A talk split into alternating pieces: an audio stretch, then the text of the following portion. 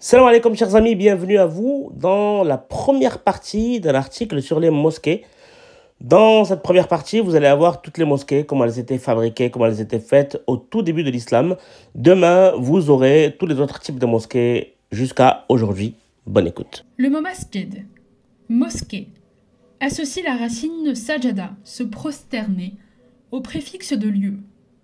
Il désigne donc avant tout le lieu où le fidèle se prosterne pendant les prières rituelles, et ne suppose à première vue rien de plus qu'un espace rituellement pur. Au fil du temps, ce terme est cependant venu recouvrir une réalité d'une complexité grandissante, tant dans ses fonctions que dans son organisation, et surtout dans ses formes architecturales. Nous présenterons une esquisse de l'évolution de la mosquée du vendredi, depuis ses origines jusqu'au XVIe siècle, époque où les différents schémas d'organisation spatiale sont formulés de manière définitive.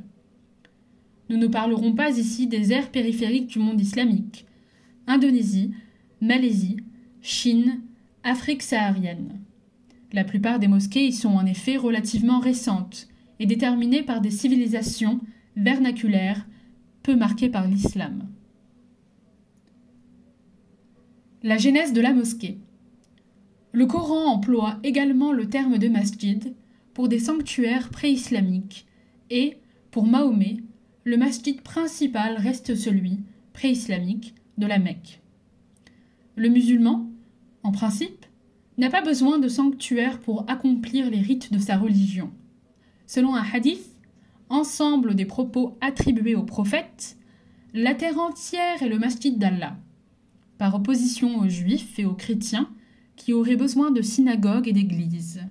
Et un autre dit Là où t'atteins l'heure de la prière, tu dois l'exécuter, et cela est un masjid. D'ailleurs, la première communauté islamique à la Mecque n'avait pas d'endroit particulier pour accomplir la prière en commun. Il n'est donc pas étonnant que le Coran ne contienne aucune précision en ce qui concerne la forme que doivent avoir les masjids islamiques. Toutefois, l'attachement du prophète aux traditions mécoises, toutes centrées sur un sanctuaire, et la nécessité d'un espace pour le service religieux communautaire aboutissent à la création d'édifices spécifiques.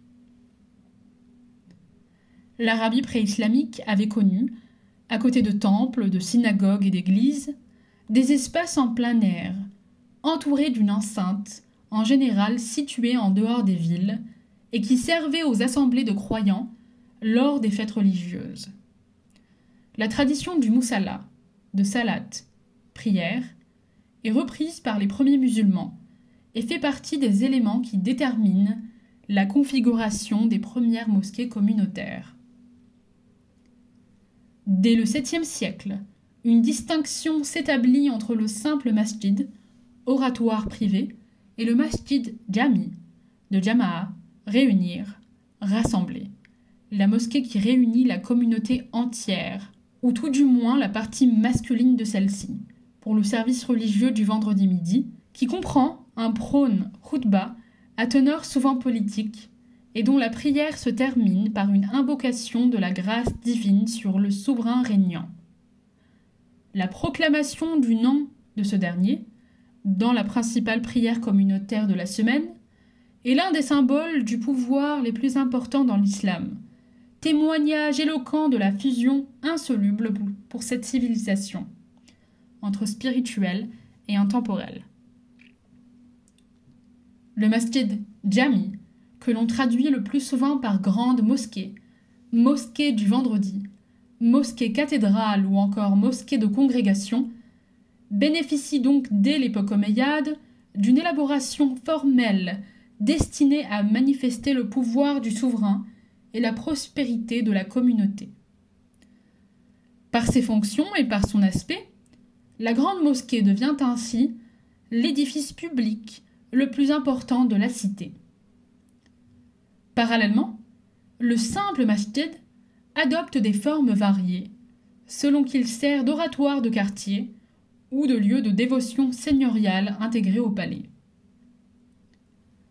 Au Moyen Âge, pourtant, L'évolution de l'urbanisme islamique conduit à la constitution de quartiers cloisonnés, dont chacun pouvait avoir sa grande mosquée.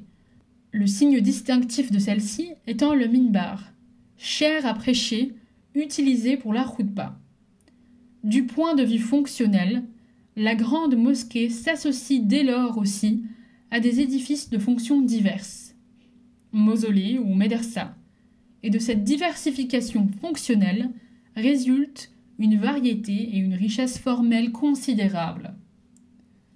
Mais petits oratoires et salles de prière monumentales ont un point commun. Ils sont tous plus ou moins exactement orientés vers la Mecque, ou plus précisément vers la Kaaba pôle de prière rituelle. Cette direction, la Qibla, donne son nom au mur de fond de toute salle de prière, le mur Qibla. Les éléments spécifiques de la mosquée. On insiste en général beaucoup sur l'absence en islam de clergé à proprement parler et d'aménagement liturgique spécifique de la mosquée.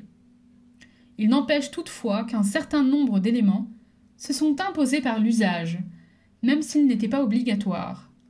C'est le cas du minaret pour l'appel de la prière. On trouve souvent sur le toit des mosquées des chambres pour les muezzines et tout autour des habitations réservées aux ascètes et aux pauvres. La mosquée peut servir elle-même d'abri de nuit pour les voyageurs et les indigents.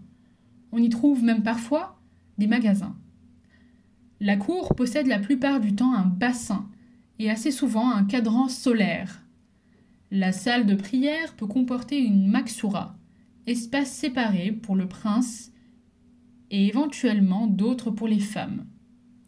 Ses principaux éléments sont le mirab, niche décorée dans le mur Qibla, le minbar, la dika, estrade pour le second appel à la prière du vendredi, le coursi, pupitre pour le Coran, la salle de prière est ornée en outre de boîtes précieuses contenant les autres Corans de la mosquée, de tapis, de luminaires et de brûle-parfums. L'obligation de faire des ablutions rituelles a souvent conduit à l'installation de salles d'eau à l'extérieur de la mosquée. À l'époque omeyyade, la grande mosquée abritait même le trésor de la communauté. Mais ces divers éléments sont venus progressivement s'implanter dans les édifices de culte et ne correspondent nullement à des exigences coraniques. La maison du prophète et les premières mosquées. Mahomet, dès son arrivée à Médine, semble s'être préoccupé de l'aménagement d'une habitation personnelle, en réalité une cour, qui puisse servir en même temps de centre communautaire. Aucun vestige matériel n'a été conservé dans cette maison, et les sources écrites sont loin d'apporter des renseignements clairs quant à sa figuration. Dans sa forme définitive, c'était une cour carrée d'environ 100 coudées de côté, dotée du côté sud d'un auvent formé de palmiers, dont le feuillage, servant de toiture, était enduit d'argile. Du côté sud-est, à l'extérieur de la cour mais communiquant avec elle, il y avait un ensemble de pièces et de couloirs, les habitations du prophète et de ses épouses. C'était certainement un aménagement d'une extrême simplicité, sans aucune prétention architecturale et dépourvu de dispositifs cultuels spécifiques. L'élément principal était la cour avec son abri au sud. Elle servait à la prière, au sermon et aux harangues politiques, aux réunions et parfois même aux joutes sportives. C'était là aussi que le prophète rendait la justice, qu'on exposait le butin de guerre, qu'étaient perçues les délégations, même non islamiques, et les pauvres y trouvaient également un abri. Le prophète et deux de ses successeurs furent enterrés dans l'une de ses habitations contiguës. Les premières grandes mosquées furent aménagées dans les édifices cultuels des vaincus ou dans les villes-camps nouvelles, par exemple Bassora, Koufa, Foustat, Caillouran, installés sur des terres vierges. Par leur simplicité et leur fonctionnalité austère, ces mosquées étaient certainement proches de la maison du prophète, mais il ne paraît pas y avoir eu imitation délibérée d'un modèle sacré. C'étaient de vastes cours avec un abri le long de la Qibla et des portiques peu profonds sur les trois autres côtés. On a dit de ces mosquées qu'elles constituaient le type arabe, mais ces édifices hypostyles à cour, sans aucune différenciation intérieure, n'ont rien de spécifiquement arabe.